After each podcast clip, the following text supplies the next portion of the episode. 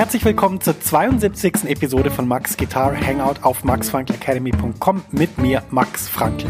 In diesem Podcast möchte ich dich inspirieren, auf der Gitarre Sachen zu lernen, die dir wirklich Spaß machen. Ich zeige dir immer nützliche und vor allem funktionierende Inhalte, damit du dich kontinuierlich verbesserst und so mit deiner Musik immer mehr Freude hast. Denn dann begeisterst du natürlich auch dein Publikum. Mehr Infos über mich und meine Arbeit findest du auf meiner Website www.maxfrankelacademy.com. Kurze Pause, es geht gleich weiter mit deiner Podcast-Episode. Max ist hier aus der Zukunft und ich habe was für dich. Eine neue und kostenlose 90-minütige Mini-Lesson, die dir zeigt, wie du in Jazz, Funk, Soul und Blues super begleitest. Ja, du lernst Drop-Tour-Akkorde und ich zeige dir wichtige Begleitpatterns für Swing und Bossa Nova. Außerdem verrate ich dir eine super Technik, mit der du die wichtigen Sounds wie C Major 7 oder C Moll 7 um die 9 erweiterst, ohne dass du neue Akkorde lernen musst. Und schließlich verrate ich dir noch mein wichtigstes Tool für das Üben von Akkorden. Mit ihm kannst du jeden Akkord sofort auf der Bühne oder im Proberaum einsetzen. Ja, ich habe so viele Fragen zum Thema Begleiten und Akkorde bekommen, dass ich diese Mini-Lesson wirklich voll gepackt habe mit dem, was ich weiß. Du kannst die auch sofort anschauen. Die Mini-Lesson ist ein Video und das Coole ist eben, selbst wenn es jetzt nachts um vier ist, dann kannst du die jetzt anschauen und kannst damit deinen nächsten Schritt auf der Gitarre machen und das wäre doch echt super cool. Ja, ich würde mich riesig freuen, wenn du dich für die Mini-Lesson anmeldest. Du findest sie unter der Adresse www.maxfrankelacademy.com schrägstrich mini-lesson. Ich buchstabiere das mal kurz. www.maxfrankelacademy.com Schrägstrich M-I-N-I-L-E-S-S-O-N. Du findest den Link natürlich auch in den Show Notes dieser Podcast-Episode. Da kannst du einfach draufklicken und dann kommst du direkt zur Mini-Lesson. Viel Spaß damit und jetzt geht's weiter im Podcast. Herzlich willkommen zu dieser Episode. Schön, dass du zuhörst und dabei bist. Heute ein wirklich spannendes Thema, nämlich wie gehe ich mit Kritik um? Naja, was ist Kritik? Kritik ist grundsätzlich für mich mal weder negativ noch positiv. Kritik ist einfach eine Reaktion auf das, was wir machen. Wenn wir eine Gitarre in die Hand nehmen, dann tun wir das, um irgendwas zu kommunizieren, eine bestimmte musikalische Idee, ein bestimmtes Gefühl. Wir versuchen vielleicht ein bestimmtes Gefühl, was sowieso schon da ist, Stichwort Lagerfeuer, zu verstärken und einen Soundtrack zu basteln für diese Situation. Und Wann immer wir das machen, gibt es Leute, die dann natürlich uns sagen, wie sie das fanden. Meistens sagen die Leute, dass sie es super toll finden und dass sie es fantastisch finden und dass sie glücklich sind, dass wir das gemacht haben. Manchmal sagen Leute aber auch andere Dinge. Wir reden heute mal über Kritik und vor allem, wie man damit umgeht. Du hast es vielleicht schon rausgehört, für mich gibt es verschiedene Arten von Kritik und ich möchte die mal ein bisschen aufdröseln, denn es ist nicht bei jeder Art von Kritik meiner Meinung nach das gleiche Verhalten angebracht. Reden wir erstmal über die Kritik, wo jemand der sich wirklich damit auskennt, also zum Beispiel dein Lehrer oder ein Kollege, der sehr gut weiß, wie man Gitarre spielt oder wie man Jazzgitarre spielt oder was auch immer, dir etwas sagt und zwar in einer konstruktiven Art und Weise. Also du bist im Unterricht und ein Lehrer sagt zum Beispiel, du, ich könnte mir vorstellen, dass du an der Stelle ein bisschen mehr Laid Back spielst, damit wir ein besseres Feeling haben für die Stelle. Solche Kritik, das ist immer für mich die Fünf-Sterne-Kritik, denn es kommt von jemandem, der sich wirklich auskennt. Es kommt von jemandem, der wirklich zugehört hat und es kommt von jemandem, der das in einer Art und Weise kommuniziert, die konstruktiv und positiv ist. Das ist die Art von Kritik, die ich geben möchte, wenn ich äh, Kurse gebe oder wenn ich Einzelunterricht gebe oder grundsätzlich, wenn ich über Musik rede, weil ich finde, diese Art von Kritik, die ist nur ähm, nützlich und positiv. Und wenn jemand dir so gegenübertritt, dann ist das ein eine super Sache, ähm, sich davon inspirieren zu lassen. Meistens, wenn jemand sowas zu mir gesagt hat, habe ich das dann aufgeschrieben. Ich habe grundsätzlich immer alle Unterrichtsstunden, die ich hatte, ähm, aufgenommen und danach transkribiert, also danach so eine kleine Zusammenfassung geschrieben. Und wenn sowas passiert ist, dann war das wahnsinnig gut für mich, weil das hieß dann, okay, das ist ein Thema, was wirklich spannend ist und worüber ich mal, mich mal ähm, kümmern muss was ich mal anschauen muss. Und deshalb, also wann immer so eine Art von Kritik auf dich kommt, egal in welcher Situation, es muss nicht unbedingt der Unterricht sein, es kann auch irgendein Kollege sein, der dir wohlgesonnen ist. Das ist ganz wichtig. Ähm, wenn immer so eine Art von Kritik kommt, nimm die auf und versuch es umzusetzen. Und ich glaube, wir sind uns einig, von so einer Art von Kritik fühlt man sich auch überhaupt nicht in irgendeiner Form angegriffen oder schlecht behandelt. Insofern, das ist die beste Form der Kritik. Und Vielleicht kannst du dir ja auch selber vornehmen, jetzt in Zukunft, wenn du Sachen kritisierst äh, oder wenn du zu Sachen etwas zu sagen hast, dann mach es doch immer so. Also im Ton verbindlich, in der Sache klar. Das heißt, du hast dich damit beschäftigt, aber du hast eine gewisse Affinität zu dem, dem du das sagst. Und natürlich, du musst dich damit auskennen. Also bringt nichts, wenn du dich so halb mit irgendwas auskennst und dann irgendwelche Sachen äußerst. Du musst dich wirklich auskennen. Und wenn das der Fall ist, das ist optimal, das ist der Optimalfall. Und wie ich schon gesagt habe, das versuche ich mir für mich auch immer vorzunehmen, so Art, so eine Art von Feedback zu geben. Ja, nachdem wir jetzt den Optimalfall skizziert haben, kommt natürlich auch der Fall, der jetzt nicht ganz so optimal ist. Ein Fall, der mir auch öfter passiert ist. Ich hatte bei sehr, sehr vielen Gitarristinnen und Gitarristen Unterricht, ähm, sowohl als Schüler noch, dann auch als Student. Ich habe immer wieder Privatunterricht genommen. Ich war mehrmals in New York, habe dort Unterricht genommen. Also ich habe sehr viele verschiedene Leute als Lehrerinnen und Lehrer erlebt. Und ich habe natürlich auch diesen Fall kennengelernt, den ich jetzt skizzieren will. Das ist der Fall von jemandem, der ja, meinetwegen sehr bekannt oder sehr berühmt ist, zu dem also sehr viele Leute kommen zum Unterricht und viele Leute wollen Unterricht bei dem oder bei der. Und naja, die Plätze sind begrenzt und äh, ich sage jetzt mal, es ist nicht der Lieblingsberuf von dieser Person, Unterricht zu geben, um es jetzt mal ganz ähm, sympathisch auszudrücken. Und ähm, was dann oft passiert ist, dass eine Kritik oder eine, eine Art von Feedback geäußert wird, was äh, sachlich absolut richtig ist und auch fundiert ist, weil die Person kennt sich natürlich wahnsinnig gut aus und hat viel Erfahrung, hat viele Leute schon gesehen. Klar, dich oder mich in dem Fall vielleicht eher kurz, also so zehn Minuten einmal spielen gehört. Ähm, aber was dann manchmal passiert in solchen Situationen, das kann übrigens auch bei Workshops passieren, bei Masterclasses, ähm, ist dann, dass die Kritik in einer Art und Weise geäußert wird, dass es schwierig ist, die anzunehmen. Also nicht in so einer Art und Weise, wo man sagt, du, ähm, du könntest mal versuchen, sondern dass man sagt, nee, das geht so nicht. Das kannst du so nicht machen, das musst du anders machen, da musst du das ändern und musst du das ändern. Und ähm, überhaupt auch, so wie du da mit dem Mittelfinger immer diesen Ton greifst, das geht gar nicht. Der Mittelfinger, der muss parallel zur Seite sein und nicht so komisch verschoben. Äh, das musst du anders machen und ähm, das geht so nicht. Ja, solche Sachen sind mir passiert. Ähm, ist ja auch, ist auch irgendwie normal. Also habe überhaupt nichts dagegen in dem Sinn, dass solche Sachen passieren. Das ist der normale Lauf der Dinge. Ähm, aber wenn so eine Kritik kommt, dann fällt es deutlich schwerer, die anzunehmen, weil man sich auf persönlicher Ebene nicht wirklich abgeholt fühlt. Das ist eine ganz wichtige Erkenntnis gewesen für mich, dass eben das mit der Kritik oder mit dem Feedback eigentlich nur funktioniert, wenn man jemanden auch abholen kann, mit der Art und Weise, wie man das sagt. Für mich war das dann eher schwierig, solche Sachen anzunehmen. Es gibt auch Situationen in Workshops, wo, sagen wir, 20 Gitarristen in einem Raum sind.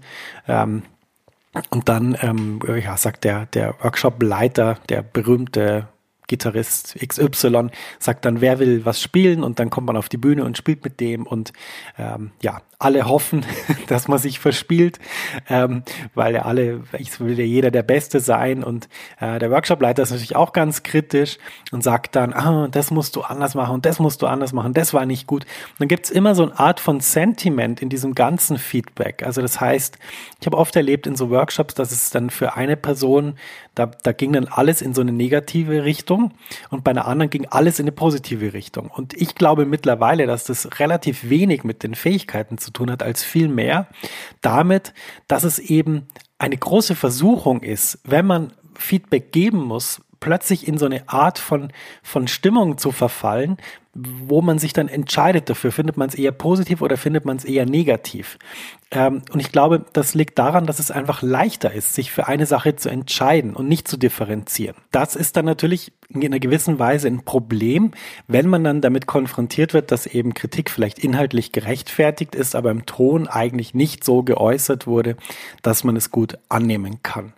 Meine Erfahrung mit solchen Situationen ist, dass man einfach versucht, die beiden Sachen zu trennen und sich möglichst gut dann auf der Sachebene um die Kritik zu kümmern und sich den Rest nicht zu Herzen zu nehmen. Was natürlich per se sehr, sehr schwierig ist, denn Menschen sind soziale Wesen und wollen sich einfach angenommen fühlen. Was ich auch zu diesem Punkt sagen muss, ist natürlich das, dass ähm, diese Situationen, von denen ich jetzt spreche, natürlich nicht in der Mehrzahl der Fälle da waren, sondern es waren einzelne kleine Sachen und die naja, kommen halt immer wieder vor. Aber ich will sie als Beispiel nehmen, wie, ja, sich das mit dieser Kritik so verhält und was wichtig ist an der Kritik. Kommen wir zu einer weiteren Form von Kritik oder Feedback. Das, das ist die Kritik vom Publikum. Zum Beispiel nach einem Konzert. Du bist am Tisch und verkaufst deine Alben oder deine T-Shirts oder deine Bags oder was du auch immer da hast am Merchandising-Tisch. Und dann kommt das Publikum und sagt, hey, vielen, vielen Dank für das tolle Konzert, hat uns riesig gefallen. Das Beste, was du in dem Moment machen kannst, ist dich einfach bedanken und alles anzunehmen, auch wenn du das Gefühl hattest, es war der schlechteste Gig meines Lebens. Ich habe so schlecht gespielt. Du sagst auf keinen Fall, ich habe so schlecht gespielt, sondern du sagst auf jeden Fall vielen, vielen Dank. Es freut mich riesig, dass es Ihnen gefallen hat. Bis zum nächsten Mal. Kommen Sie gut heim. Das ist die einzige Art, mit so einer Kritik oder mit so einem Feedback umzugehen, denn alles, was man dann relativieren würde und sagen würde, Mensch, aber uns hat's nicht so getaugt oder für mich war der Soundcheck schwierig oder was weiß ich, das sorgt nur dafür, dass das Publikum ein schlechtes Gefühl hat, wenn es heimgeht, weil es das Gefühl hat, ah ja, eigentlich war es schlecht, wir haben es halt nicht gecheckt, wir verstehen halt die Musik nicht. Also das ist ganz schlecht.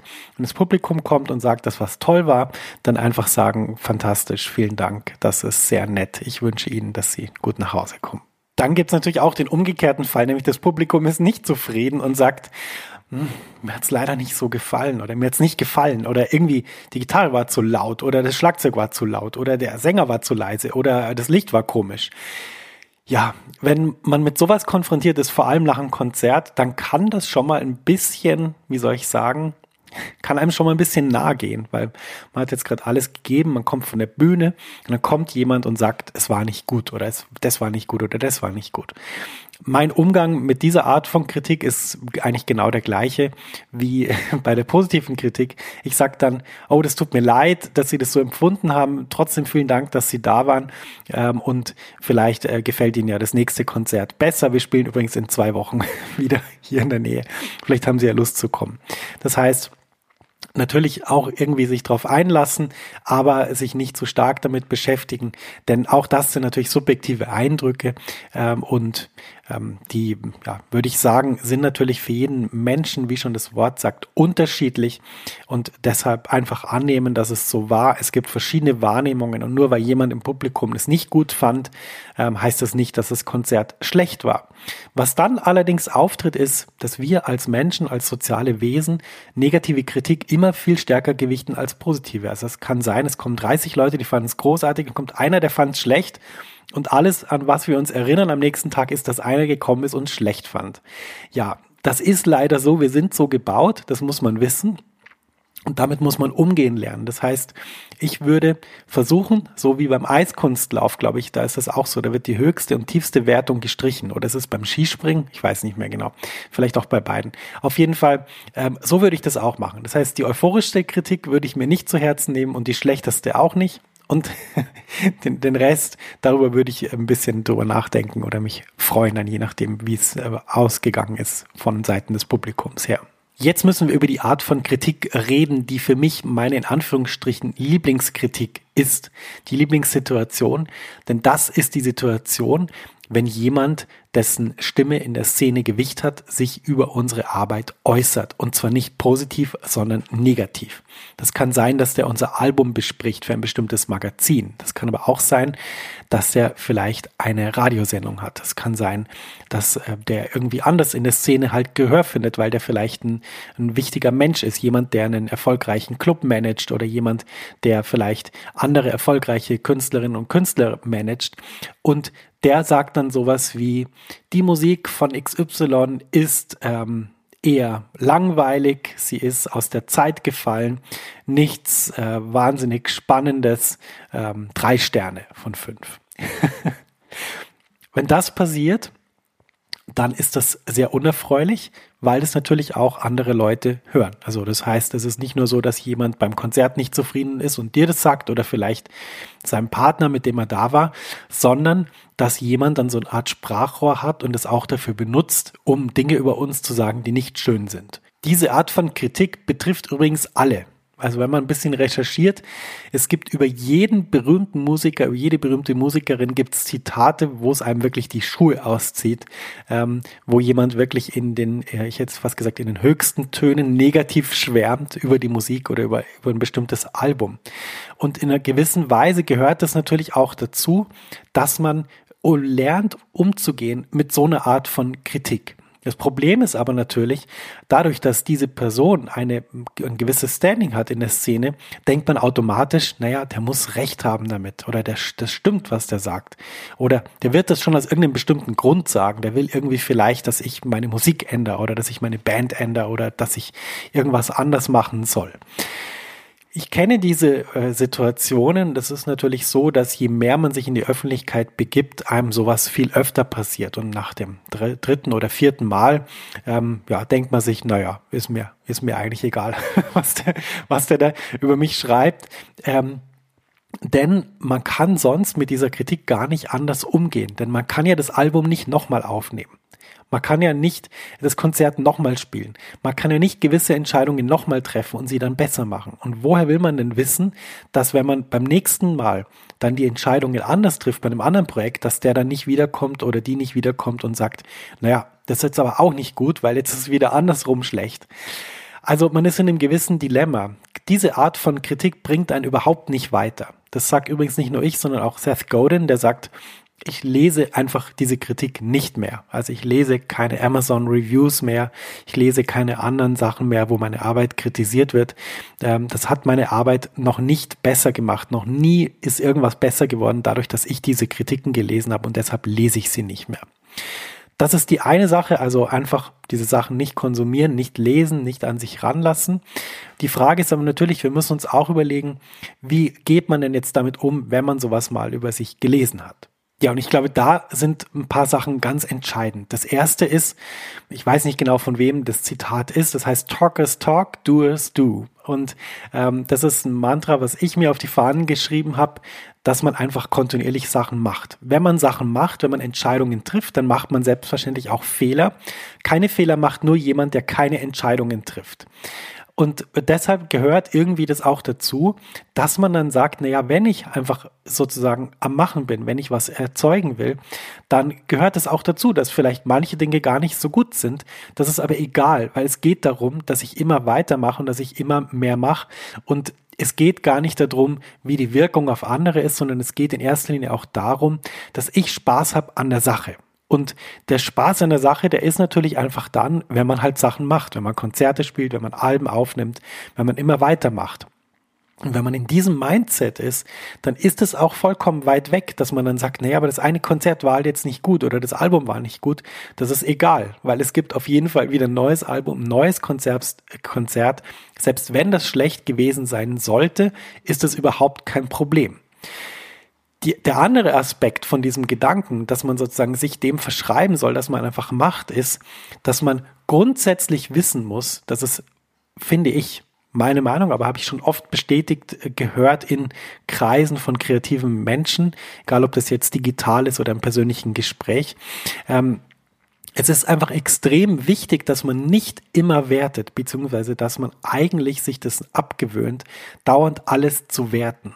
Denn wenn man dauernd alles wertet, dann äh, ordnet man ständig die eigene Leistung auch in die Leistung von anderen ein. Und das ist ein, eine Art von Einstellung, die letztendlich nur dazu führt, dass es einem wirklich schlecht geht. Ich habe gelernt, kreative Menschen, die werten nicht. Natürlich kann man es nicht so absolut sagen, dass sie nie werten. Natürlich werten sie auch, sie sind auch Menschen. Aber vielleicht kannst du dir selber vornehmen, nicht zu werten, wenn du irgendwas hörst, sondern es einfach zu akzeptieren, so wie es ist und dich dran zu freuen. Egal, ob das jetzt was ist, was du selber spielst oder was jemand anders spielt. Und wenn man sich das auf die Fahnen schreibt, wenn man sagt, dem Prinzip will ich mich jetzt verschreiben, dann führt es dazu, dass das eben auch gar nicht mehr wichtig ist, ob das jetzt gut oder schlecht war. Und ähm, deshalb, ich würde sagen, schließ dich den Leuten an, die machen, schließ dich den Leuten an, die spielen, schließ dich den Leuten an, die üben, die auftreten, die Lust haben auf Musik, die Freude haben an der Musik. Und verlass die Leute, die ständig immer sagen müssen, wie gut oder wie schlecht irgendwas ist oder wie gut oder wie schlecht etwas in einem bestimmten Verhältnis zu etwas anderem ist, was sie schon kennen. Wenn du das änderst, dann wirst du merken, dass auch diese Leute, die dich dann mit ihrer Kritik, mit das Album ist, ja, ist langweilig oder ist nichts Neues oder das Konzert war nicht gut oder der Basssound war schlecht, dass dich diese Kritik überhaupt nicht mehr trifft. Und das hat damit zu tun, dass du deine eigene Einstellung geändert hast zu der Sache an sich und eine positive, ja, bejahende Einstellung gefunden hast. Und das möchte ich als, ja, wie soll ich sagen, als Aussage von diesem Podcast stehen lassen.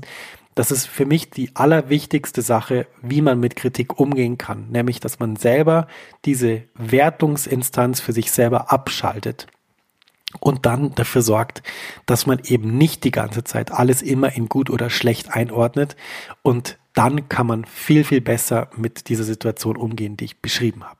Ja, zu guter Letzt noch die Frage, brauchen wir überhaupt Kritik? Ist es überhaupt notwendig, dass wir irgendeine Art von Feedback erhalten? Ja, absolut. Wenn sie konstruktiv formuliert wird, wenn der oder die, die die Kritik äußert, sich wirklich mit der Sache auskennt und wenn es in einer Art und Weise passiert, die sachlich wirklich fundiert ist. Also wo man wirklich sagen kann, da kann man was mitnehmen, da kann man was verändern. Diese Art von Kritik brauchen wir.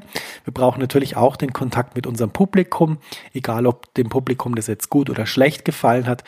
Was wir aber nicht brauchen, sind Instanzen, die uns sagen, wie was ist, und es dann mit einem, Fer mit einem Fernrohr, hätte ich fast gesagt, mit einem Lautsprecher in die Welt erzählen und versuchen allen Leuten zu erzählen, wie ein bestimmtes Album oder wie ein bestimmtes Konzert war. Das brauchen wir meiner Meinung nach nicht, zumindest nicht als Gitarristinnen und Gitarristen, denn wir müssen uns darauf konzentrieren, zu machen, in der Sache zu sein, wirklich besser zu werden mit der Musik, schauen, dass wir Spaß haben an der Sache und dann ja, haben wir eine ganz, ganz positive Sache für unser Leben entwickelt, die uns in jedem Bereich weiterhilft. Und diese Art von Kritik, die uns dann versucht zu erklären, wie gut oder schlecht irgendwas ist, die brauchen wir nicht.